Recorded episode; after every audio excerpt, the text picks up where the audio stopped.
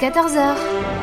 Vous êtes sur Radio Campus Fréquence 106,6.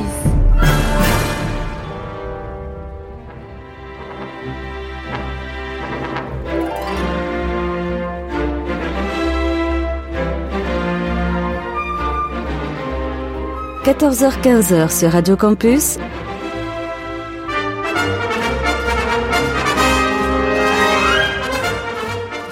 Les aventuriers des salles obscures. Le magazine cinéma produit par le quotidien du cinéma. Présenté par Christophe Dordain.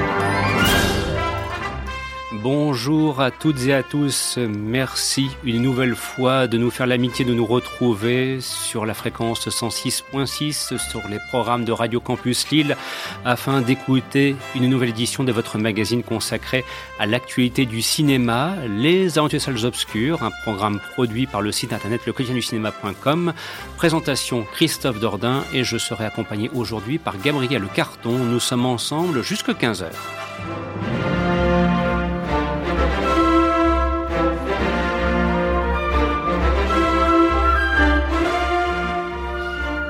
Si euh, éventuellement vous nous suivez par le biais de notre page Facebook, eh bien vous avez peut-être euh, eu l'occasion d'apprendre que l'émission d'aujourd'hui sera entièrement consacrée à Star Trek. Alors euh, me direz-vous pourquoi ce choix? Pourquoi s'intéresser donc euh, à cet univers si particulier euh, qui fait la fortune de ses producteurs depuis maintenant la fin des années 60 à travers euh, la série télévisée, les séries télévisées et les films? Eh bien tout simplement parce que en cette période où on s'oriente plus vers les plateformes qui vous proposent des programmes divers et variés, Paramount Channel France a pris l'initiative, excellente initiative, de rediffuser les Star Trek qui furent réalisés à partir de 1979 avec l'équipage de la série d'origine Star Trek classique. Et donc, euh, c'est peut-être en regardant une nouvelle fois avec un œil quelque peu différent, 40 euh, ans plus tard, depuis leur sortie en salle, ces différents films que nous sommes dit après tout, ben, pourquoi pas en profiter pour évoquer avec vous cet univers Star Trek.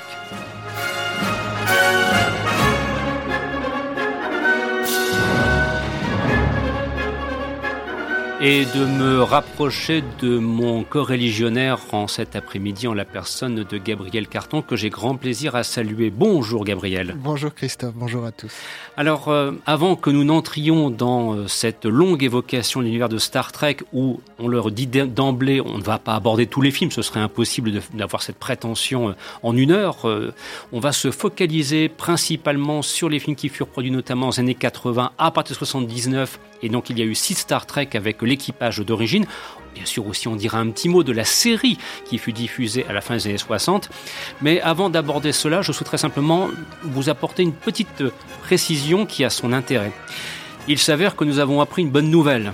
La réouverture des salles de cinéma à partir du mercredi 19 mai.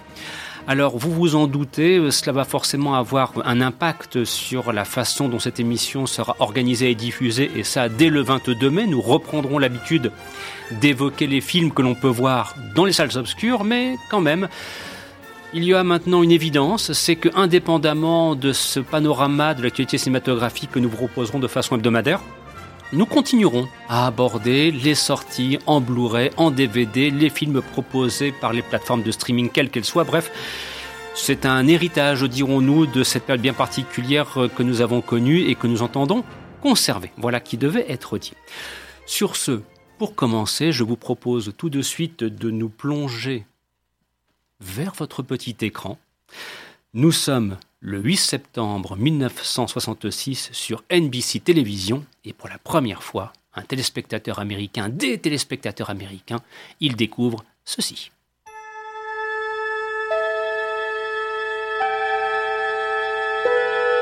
Space, the final frontier.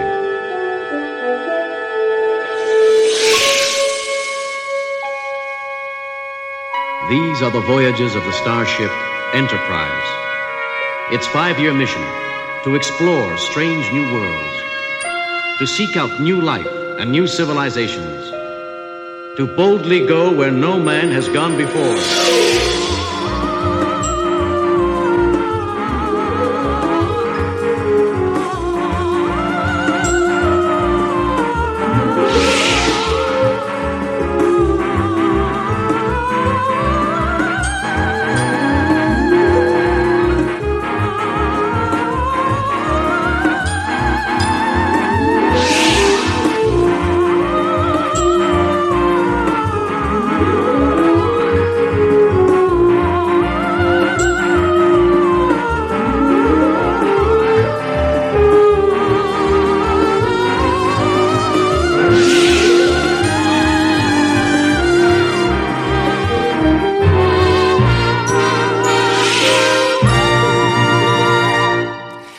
Et nous voilà partis dans l'espace à bord de l'Enterprise avec le capitaine Kirk et ses fidèles compagnons pour une mission qui à l'origine devait durer cinq ans, mais qui n'en durera que trois puisqu'il y aura trois saisons qui seront diffusées jusqu'au printemps 1969. Et d'ailleurs, assez curieusement, on peut observer que c'est une série qui, aux États-Unis, en tout cas au début, lors de sa première diffusion, n'a pas connu un extraordinaire succès. Elle a même d'ailleurs failli être annulée à l'issue de la seconde saison, mais par le biais des rediffusions sur les chaînes de télévision locales, ce qu'on appelle aux États-Unis la syndication, dans les années 70, eh bien cette série a pris alors toute son ampleur en termes de popularité, et c'est comme ça que s'est formée aussi cette communauté des Trekkies qui surveillent et entretiennent aujourd'hui euh, l'héritage laissé par John Roddenberry. Alors Gabriel, pour préparer euh, cette émission, indépendamment des films que nous avons revus sur Paramount Channel, on s'est dit aussi, mais après tout, commençons par évoquer la série quel regard peux-tu porter sur euh, cette série donc, qui maintenant euh, a largement dépassé le demi-siècle? Et d'ailleurs dont on rappellera qu'en France, son arrivée fut bien tardive et n'a pas laissé un souvenir impérissable lors de sa première diffusion en décembre 1982 sur TF1.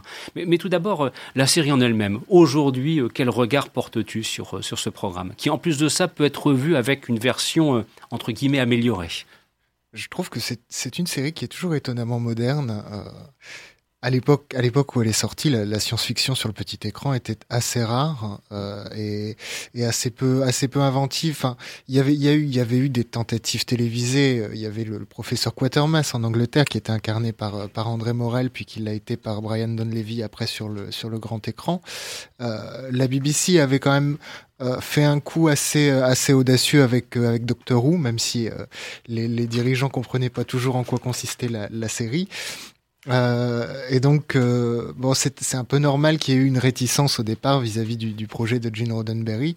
Euh, L'idée étant que il aurait pas ces, ces éternelles invasions extraterrestres euh, auxquelles fait l'Amérique doit faire face et, et, et, sauver sauver le monde? Parce que évidemment si les extraterrestres envahissent la Terre ils commencent par les États-Unis c'est une évidence. Euh, et, disons que le, la série B américaine le cinéma américain avait gavé le public de de ces de ces extraterrestres bizarroïdes venus pour on ne sait quelle raison euh, qui nous échappent euh, décimer la, la population terrestre Star Trek, c'était tout autre chose. C'était euh, c'était un équipage qui, dans un futur lointain, euh, découvrait euh, découvrait des mondes nouveaux. parfois faisait un petit peu comme on dirait à Rome, faisait comme les Romains, et qui avait une certaine tendance à, essayer de civiliser les barbares aussi, ce qui peut paraître peut paraître un petit peu désuet aujourd'hui. Mais en tout cas, c'était une série qui, avant tout, prônait la curiosité et, et la tolérance et l'aspect finalement science-fictionnel, le côté space opéra était surtout cosmétique. Alors il y a eu une réaction, euh, il y a eu des réactions très très euh, très très partagées, notamment parmi les gens qui trouvaient la philosophie de, la série intéressante, mais qui trouvaient dommage qu'on la cantonne à un aspect futuriste, technologique, etc. Il y a, toujours ce côté où le, le cosmétique l'emporte sur le thématique pour les gens qui se disent allergiques à la science-fiction, et c'est assez dommage, et c'est peut-être ça qui a fait que la, la série n'a pas rencontré au départ son public, et peut-être aussi que les exécutifs, en choisissant une case de deuxième partie de soirée ont fait que le jeune public finalement n'a pas pu en profiter euh, comme, euh, comme il l'aurait dû. Alors cette série, je le, rappelais dans, mon préambule, dans mon modeste préambule, en France, elle est arrivée dans des conditions quand même bien particulières et d'ailleurs euh, ça permettra aussi peut-être d'établir un lien avec les deux premiers films que nous ne manquerons pas d'évoquer d'ici quelques instants puisque elle fut diffusée donc à partir de décembre 1982 sur TF1, soit deux mois après la sortie du second volet réalisé par Nicolas Meyer, La colère de Cannes, dont on parlera aussi en, en cours de programme. Et euh, ce qui veut dire qu'en France, euh, soyons clairs, euh, à l'époque, qui connaissait Star Trek, hormis vraiment les passionnés de science-fiction, les, les spécialistes, les érudits, le grand public, euh, au fond, la grande série de science-fiction à laquelle elle avait été, entre guillemets, confrontée, c'était Cosmos 1999, qui fut diffusée dans le cadre de l'émission Samedi est à vous, présentée par Bernard Gollet en décembre 1975. Mais au fond, comme tu le disais, les grandes séries de science-fiction, elles étaient très rares à la télévision. Star Trek, on en entendait parler. Moi, à titre personnel, pour la petite anecdote, si je peux me permettre, j'ai découvert Star Trek par le biais de la chaîne de télévision belge flamande. Donc, faut imaginer, c'est en anglais sous-titré en néerlandais. Lorsqu'elle fut diffusée, j'ai quelques souvenirs. Euh, il faisait ça aussi d'ailleurs pour euh, Cosmos 99 pour la saison 2. Nous étions des 70. Et donc j'avais découvert incidemment Star Trek euh, de cette façon bien particulière sur une petite télévision en noir et blanc avec une image un petit peu grésillante parce que c'était la BRT flamande et qu'on la recevait pas comme on reçoit une chaîne de télévision aujourd'hui.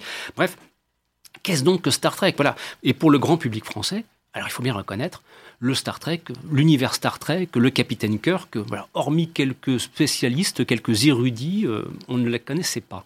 Alors c'est là où maintenant on peut glisser vers le premier film qui va être réalisé, lui, donc dix ans après l'arrêt de la production de la série. Nous sommes en 79 quand sort donc le Star Trek réalisé par Robert Wise et annoncé effectivement comme étant la méga super production, 40 millions de dollars de l'époque, enfin une somme considérable au regard des standards que nous connaissons aujourd'hui. Mais en 79, le paysage cinématographique est assez curieux, c'est le moins qu'on puisse dire. Il y a d'autres films qui sont sortis et Star Trek ne va pas du tout trouver son public en France. D'ailleurs, aux États-Unis, la partie n'a pas été gagnée pour autant d'ailleurs. Elle n'a pas été gagnée sur le plan de la, de la réception, euh, je dirais, euh, après coup. Le film a, connu un, très grand succès. C'est d'ailleurs le, le, film qui, euh, si on regarde avec l'inflation aujourd'hui, c'est celui qui a ramené, qui a rapporté le plus mhm. de toute la de toute la série parce que les, les, les, gens, le public américain qui avait redécouvert Star Trek au début des années 70, euh, il y avait finalement un, vrai culte euh, mhm. qui s'était euh, qui s'était formé autour de Star Trek. Donc c'était devenu quelque chose de, de, très populaire. Et donc le film a eu un énorme succès de départ, mais c'est, ce sont les retours critiques qui ont été, qui ont été assez désastreux. les fans de Star Trek jugeant que le, film n'était pas assez proche de la série et, euh, et les critiques le trouvant trop abscon, euh, trop, mm. surtout que après Star Wars, qui était un, qui était un, monument d'action. Euh, c'était voilà, c'était c'était difficile de savoir de savoir ce qu'on devait attendre d'un film Star Trek. L'idée était avant tout pour Robert Wise de faire un bon film indépendamment de la série. Je trouve qu'il a, qu'il a tout à fait réussi. Mais euh, mais voilà, les fans de Star Trek ne s'y sont pas retrouvés et les gens qui ne connaissaient pas Star Trek mais qui allaient voir un nouveau space opéra parce qu'ils avaient apprécié Star Wars ne s'y sont pas retrouvés non plus. Et c'est notamment ce qui s'est produit en France où il y a eu quand même, il faut le reconnaître, un mur d'incompréhension. Et alors là, pour le coup, hein, je précise bien, c'est vrai que le succès au box-office aux États-Unis fut au rendez-vous, pas le succès critique et aussi auprès de la communauté des Trekkies. En France, soyons clairs, euh, le succès au box-office, il n'y en a pas eu du tout. Euh, ça a été, euh, ce, ce, film n'a malheureusement pas eu assez de spectateurs. Et pour cause, parce qu'on ne connaissait pas Star Trek. Il sort dans une indifférence, mais générale, et mm. il est même qualifié de, euh, de, de, de, de, rime, enfin de comment dire, de produits opportunistes après le succès de Star Wars. C'est-à-dire que personne n'a conscience du poids historique euh, mm. de, de, la, de, de, Star Trek. Et il, il, est aussi, euh, il est assez mal reçu parce que euh, il y, a, y, a, quand même quelque chose de qui n'est pas justement, on le disait, pas tourné vers l'action, qui tient plutôt de 2001 l'Odyssée de l'espace, qui est, un mm. film d'auteur mm. et par on, pense pas réellement, quand on dit Space Opera à 2001, euh, Odyssée de l'espace, on pense Stanley Kubrick. Et donc euh, l'impression en France est que euh, Star Trek marche, enfin ne, ne, veut pas jouer dans sa cour et marche sur les plates-bandes d'un cinéma qui n'est pas fait pour accueillir la, la science-fiction. Alors que, bon, qui a vu Silent Running, par exemple, sait très bien que le space opéra peut se marier avec des considérations écologiques, métaphysiques, philosophiques et tout mmh. ce qu'on veut. Donc, c'est ce qui a fait effectivement que le film est, apparu comme à la fois opportuniste en termes de space opéra puisque Star Wars avait très bien fonctionné, euh, et en même temps un petit peu trop pompeux, un petit peu trop euh, prétentieux euh, par rapport à son sujet et, et au genre auquel il appartient, qui semblait antinomique. Et la partition musicale pour ce Star Trek modèle 79 a été composé par Jerry Goldsmith, dont le nom est, pour toute une série de raisons, étroitement associé à l'univers de Star Trek et de vous proposer d'écouter le thème final du Star Trek 79, réalisé par ce grand réalisateur qui était Monsieur Robert Wise.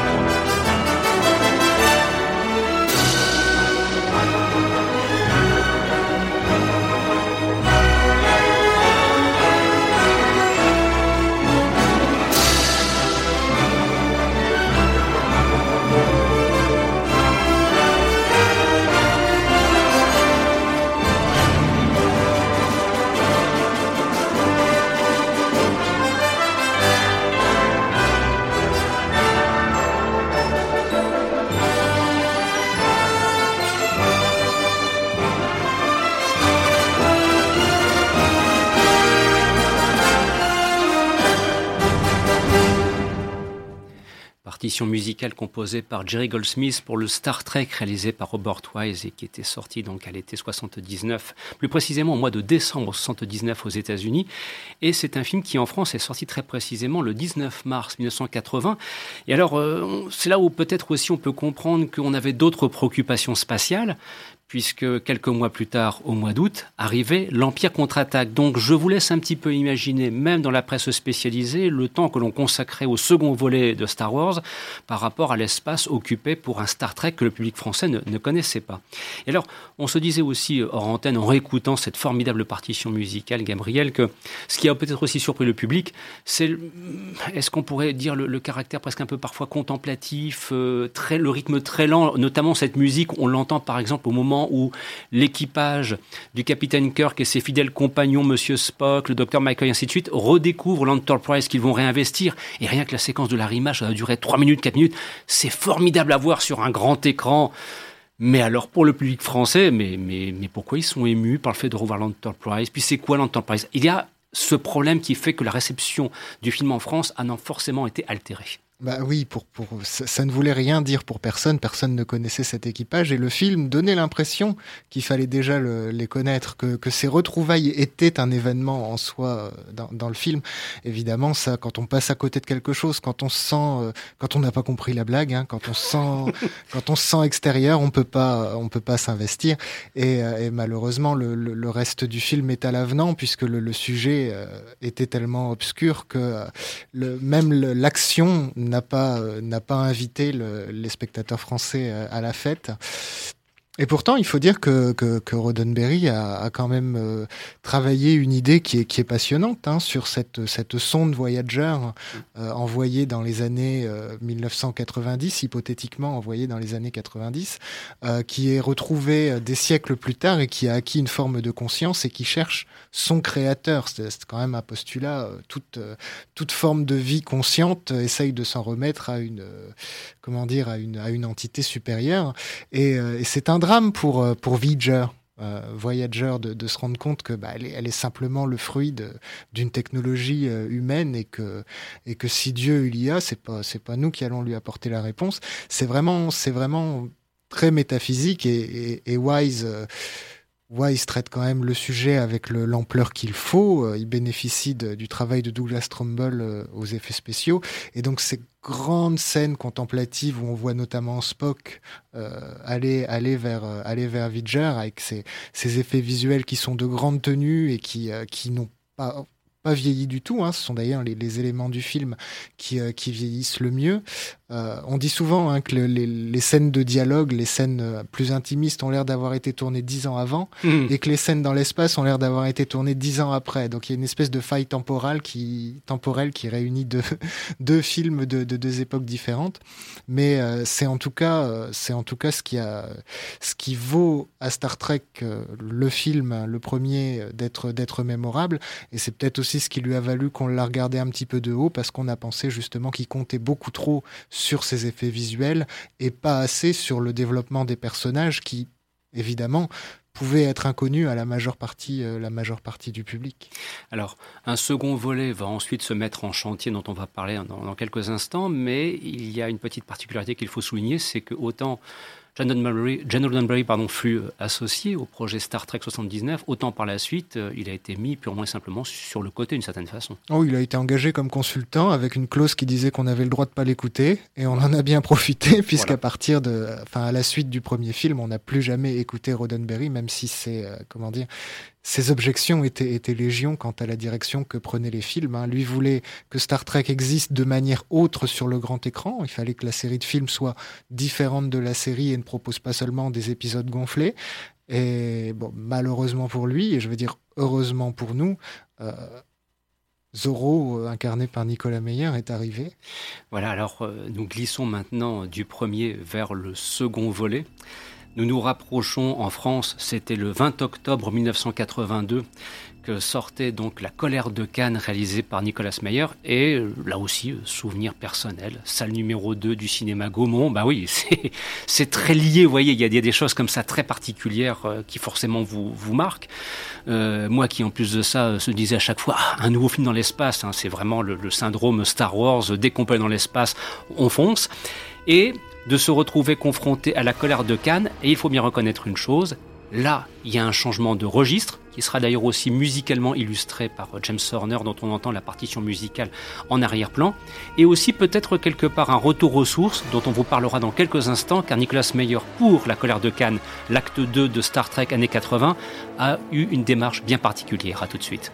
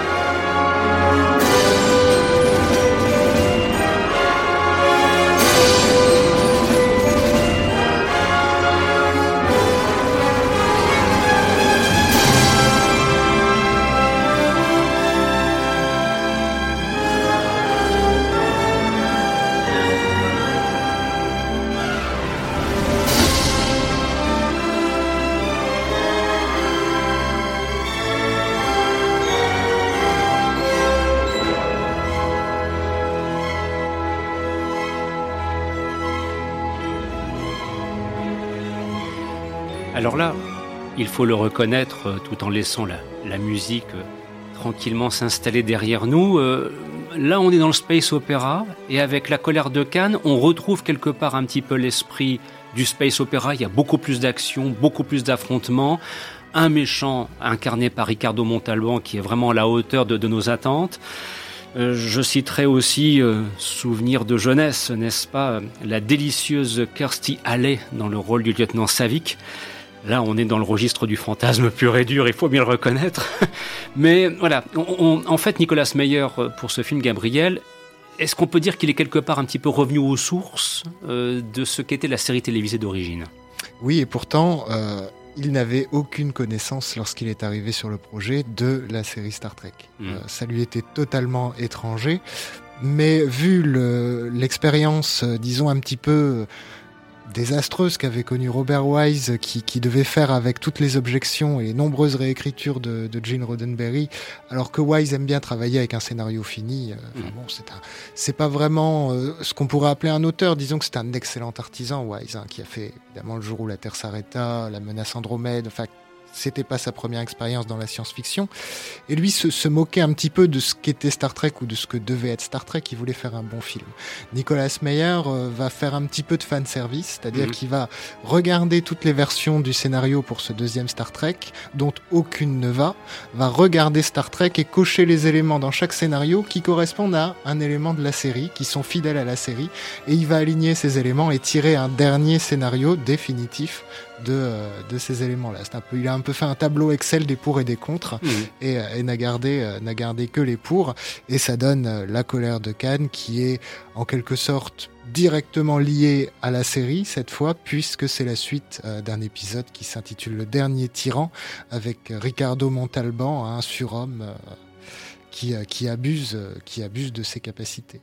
Alors euh, là aussi, euh, il faut bien le reconnaître, euh, les résultats, comment dirais-je, en termes de, de recettes au box-office, eh bien, il y a un monde entre les États-Unis où, le film a eu un, bon succès, pas autant que le premier Star Trek, mais en, France, ça a à peine fait 200 000 entrées, je veux dire. Il faut, faut, bien se remettre ça en tête. Je veux dire, en octobre 82, en France, Star Trek connaît pas. Hein. C'est vraiment une spécificité française que parfois, quand on en parle avec d'autres personnes venant d'autres pays, nous disent, bah alors, Star Trek, connaissez pas? Non, en France, tout ça est arrivé très tardivement.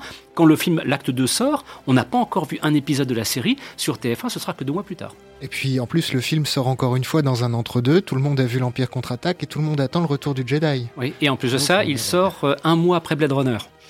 Enfin, c'est vous dire. ce qui n'aide pas. Enfin, le Oui. premier Star Trek a eu Ah le même problème. Il sort euh, presque en même temps que le Trou Noir produit par Disney. Exact. Et surtout en même temps qu'Alien, un film Mm. auquel participe aussi Jerry Goldsmith, et qui va devenir le film culte de science-fiction de l'année 79, Mm. euh, au détriment de, de Star Trek, et encore plus du Trou Noir, qui lui s'est fait totalement euh, oublier.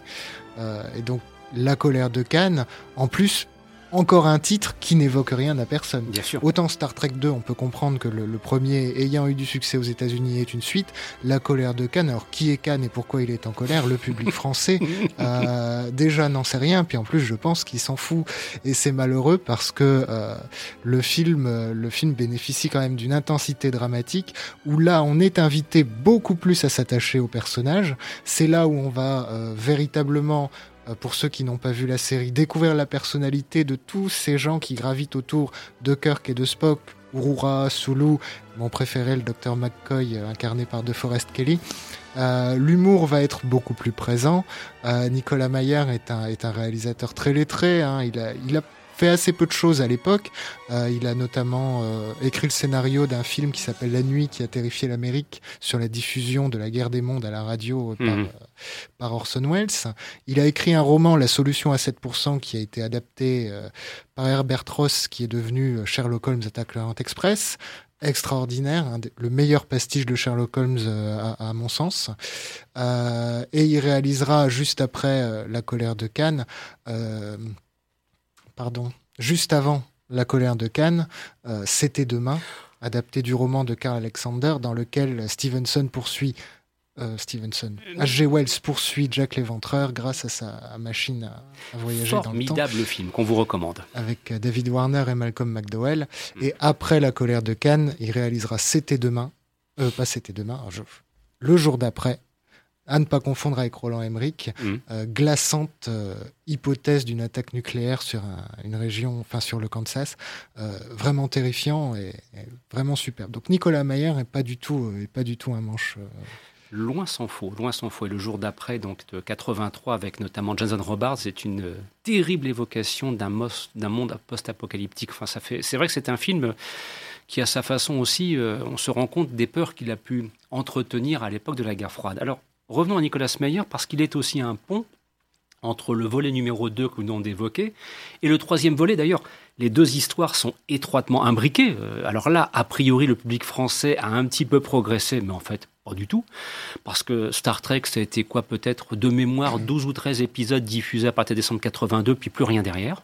Voilà, il faudra attendre que d'autres grands spécialistes de la télévision, euh, bien plus érudits que nous, tels Alain Carazet, fassent le forcing pour faire découvrir cette série, euh, et il, pas, ne fut pas le seul. Mais euh, on se rend compte que là, il y a entre le volet numéro 2 et le volet numéro 3 un point commun, puisque le volet numéro 3 s'appelle À la recherche de Spock. Ça veut donc dire qu'à la fin du volet numéro 2, il s'est produit quelque chose qui nécessite de partir à la recherche de Spock. Et donc ce Star Trek Acte 3 sort en France en février 1985. Je me permets là aussi une petite anecdote personnelle. C'était une des premières avant-premières que j'avais organisées à l'époque quand j'étais euh, tout jeune journaliste, entre guillemets. Voilà, ça c'était pour ma, petite gloriole personnelle, mais 15 secondes de gloire, si j'ose dire.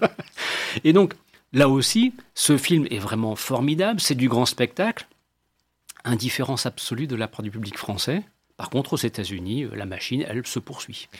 Et puis, le- c'est à ce moment-là que les films ont commencé à devenir une série en eux-mêmes, puisque Mm. en fait, le, le, le- le deuxième épisode est à suivre. Et donc, on attend le troisième, hein, le, le, le- comment dire, le, le destin tragique qu'a connu Spock à la fin de la, de la colère de Cannes. Bon, le troisième vend la mèche à la recherche de Spock. Bon, on sait qu'il n'a pas totalement disparu. Léonard Nimoy avait bien l'intention pourtant de, quitter l'aventure, mais bon, il fallait qu'il revienne à la condition. Il a, il a, il a soumis une condition, c'est qu'il réalise, euh, qu'il réalise ce troisième opus, et ça s'est avéré, euh, ça s'est avéré payant puisque bon, Nimoy connaît très bien, euh, connaît très bien le sujet. hein. il fait partie de l'aventure Star Trek depuis 70, depuis 66. Euh, et surtout, il sait un petit peu ce que les fans attendent, étant donné qu'il est un personnage pivot qui reçoit beaucoup de lettres, beaucoup de courriers, qui est en quelque sorte l'emblème de la saga Star Trek. Donc, euh, il a, il a quand même une petite idée de comment traiter le sujet et de comment faire plaisir, euh, faire plaisir à tout le monde. James Horner revient, revient à la musique. Et, et oui, cette fois, le, le, le, film donne vraiment une impression de continuité avec, avec l'épisode précédent. Il n'est plus question d'avoir des aventures séparées. C'est en quelque sorte ce qui, ce qui s'est amorcé avec la colère de Cannes, une trilogie euh, Genesis, hein, c'est comme ça mhm. qu'on y fait référence, euh, référence maintenant, euh, et avec pour le troisième épisode un nouveau, un nouveau méchant après Cannes, Krug, incarné par Christopher Lloyd. Mhm qui, euh, qui est bon, certes pas aussi, euh, pas aussi impressionnant, mais qui popularise les Klingons euh, auprès du grand public. Mm. et donc le film visuellement, visuellement est très très beau. à ce moment-là et depuis la colère de Cannes, Star Trek, c'est comment dire, c'est payer le, le, travail de ILM. Hein, ça euh, aussi, ça aide pour beaucoup dans la, dans la, dans la perception qu'on a du film. Euh, la, la récente euh, revision de ce film sur Paramount Channel France a été pour moi une belle surprise quant à la qualité justement des effets visuels. Dans le numéro 2, c'est bien, ça tient la route. C'est pas aussi bon que le premier parce que Douglas Trumbull n'est plus aux manettes. Dans le numéro 3, on voit que ILM est passé par là. Alors le, rythme est différent par contre. Hein. Le mm. film va être beaucoup plus, euh, va beaucoup plus jouer sur l'émotionnel, même si le, deuxième euh, faisait un bon travail, notamment avec la mort de Spock et, la réaction du capitaine Kirk, et surtout cette, froideur de, Ricardo Montalban qui, dit à mm. Kirk j'ai fait mieux que vous tuer, je vous ai fait souffrir et mm. je ne vais pas m'arrêter là. Je, moi, ça, ça me fout toujours un coup. Et le troisième, avec ce Spock, euh, ce Spock ressuscité, en quelque sorte, ce bébé Spock qui grandit, qui apprend avec le lieutenant Savick qui, euh, qui l'accompagne, euh, c'est très très beau. Et encore une fois, il y a, y a, quelque chose vraiment de, de, fidèle à la philosophie de Star Trek, hein, la question de la découverte et aussi la question écologique, puisque le processus Genesis, un processus de terraformation qui, euh, qui détruit toute vie existante sur une planète pour en créer une nouvelle, euh, il y a quelque chose à la fois de, beau et de, et de terrifiant. Et ça va, encore une fois, être cette, euh, comment dire, cette, euh, ce sentiment écologique va être reconduit dans le quatrième épisode, toujours dirigé par Léonard Nimoy, qui, euh, plutôt content du travail de Nicolas Meyer sur la colère de Cannes, va lui demander de revenir au scénario. Voilà, donc c'est pour vous dire que Nicolas Meyer, entre scénario et réalisation, donc il est quelqu'un de, de, constant dans cet univers très particulier qui est celui de Star Trek. Alors, avec le Star Trek 4, Retour sur Terre, changement de compositeur, Exit Jerry Goldsmith, euh, au revoir James Horner et place est faite désormais à Leonard Rosenman. Je vous propose juste d'écouter le thème final du Star Trek 4 Retour sur Terre. Bon après-midi à l'écoute de cette émission.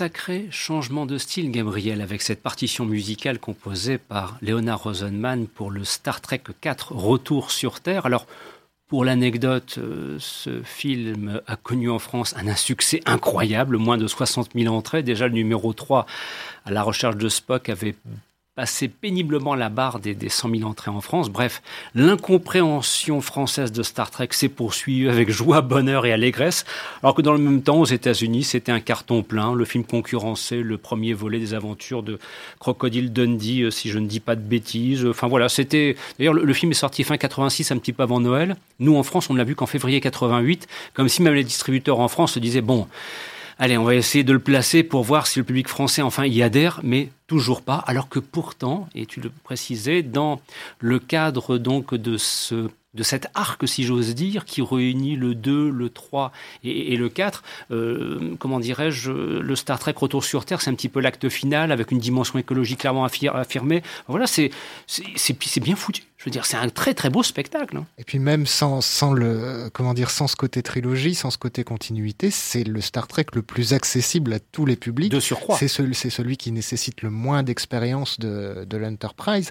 Et puis surtout, il rend beaucoup plus facile l'identification puisqu'il se passe sur Terre. Mm. Donc il laisse une place, euh, et je crois que ça a été une des grandes joies de Léonard Nimoy de rempiler au poste de réalisateur, c'est que, euh, en plus d'être acteur, c'est ce décalage entre euh, le, la Terre dans les années 80, puisqu'il s'agit aussi de voyage dans le temps, et, euh, et l'équipage, l'équipage de l'Enterprise qui n'a jamais vu euh, un billet, un billet vert de sa vie, McCoy qui peste contre les médecins qui, qui sont des barbares et qui utilisent des, des scalpels à tout bout de champ, et ça lui semble, ça lui semble impensable. Ce sont des poissons hors de l'eau entre guillemets. Voilà, quoi. et Spock, Spock qui, qui essaye de jurer, et qui, mm. qui s'y prend toujours oui, mal. Il y a, y a une dimension drôle, humoristique un petit peu parfois un peu surprenante. Quand, hein, il, quand il assomme un punk parce qu'il trouve sa musique euh, offensante, je... mm. bon, c'est toujours délicieux. Et puis il y a évidemment cette histoire de, de baleine, la fameuse sonde, la sonde on dirait, on dirait sortie d'un roman de Ray Bradbury ou d'Arthur C. Clarke,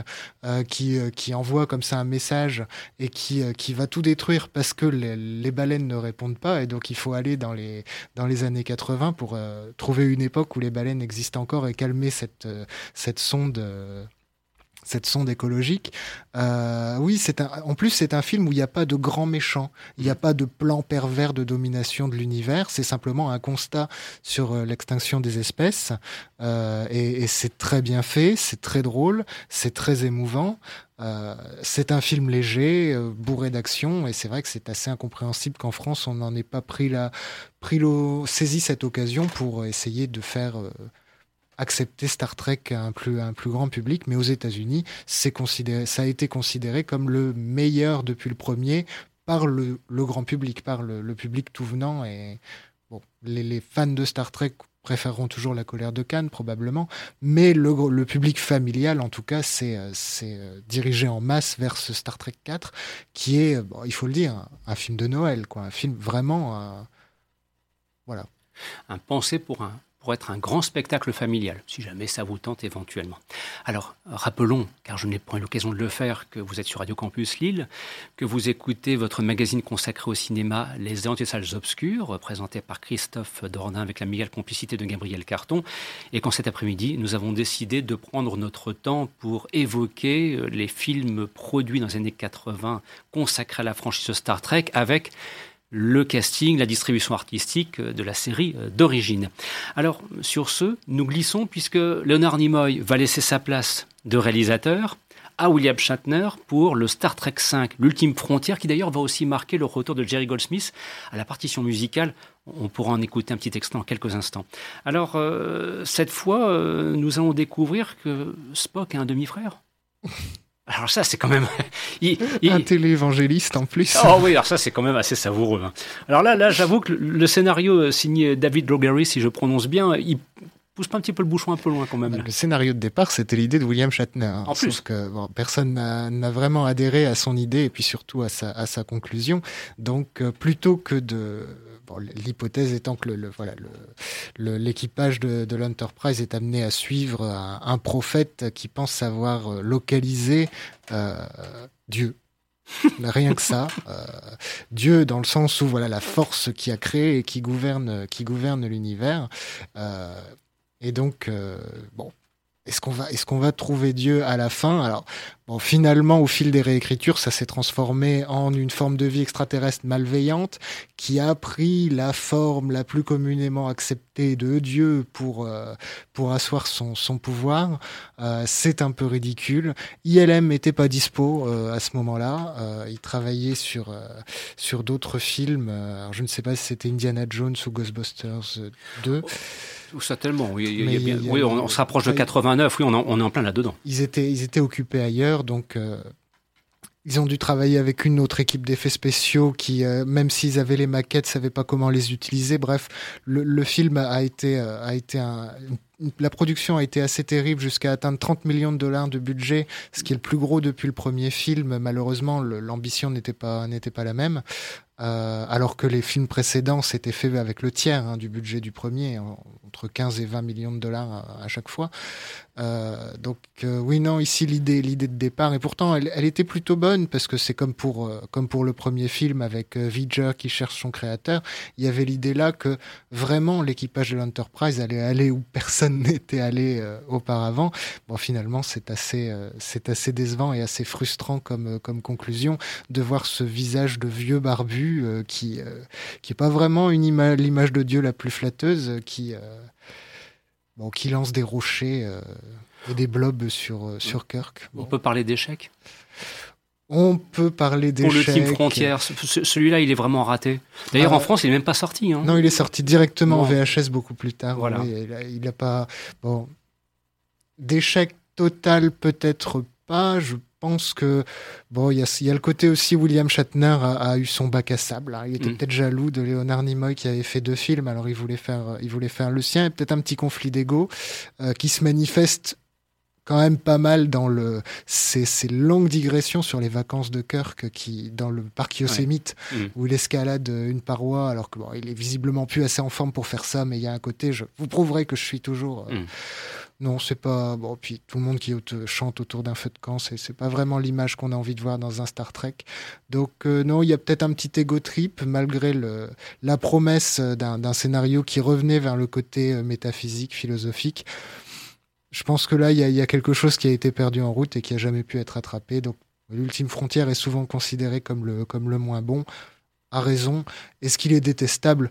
Non. Il reste très sympathique. Mais Et un peu raté quand même. quoi. un, un peu, peu, un un peu raté. mais- Sauf la partition musicale. Ah, mais alors là, Jerry Goldsmith, a- Voilà. c'est surpassé. Bon, écouter quelques petites mesures avant de, de terminer avec le, le sixième volet Terre inconnue.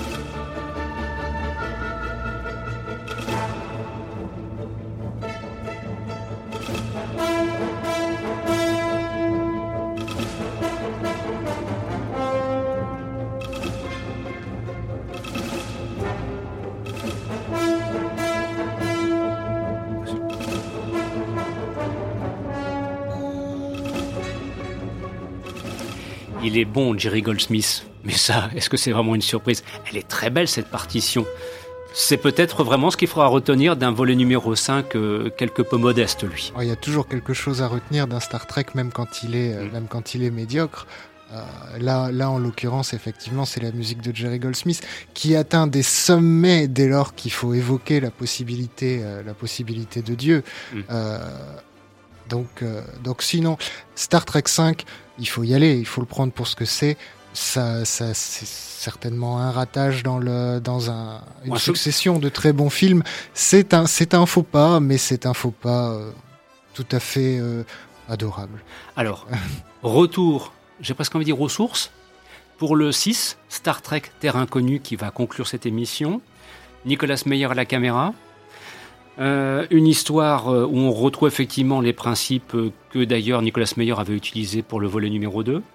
Et puis un super méchant, enfin un vrai méchant incarné par Christopher Plummer dans le rôle du général Chang. Bref, voilà, là on a un petit peu l'impression qu'on revient à la maison après un chemin de traverse, qu'aurait été le cinquième volet.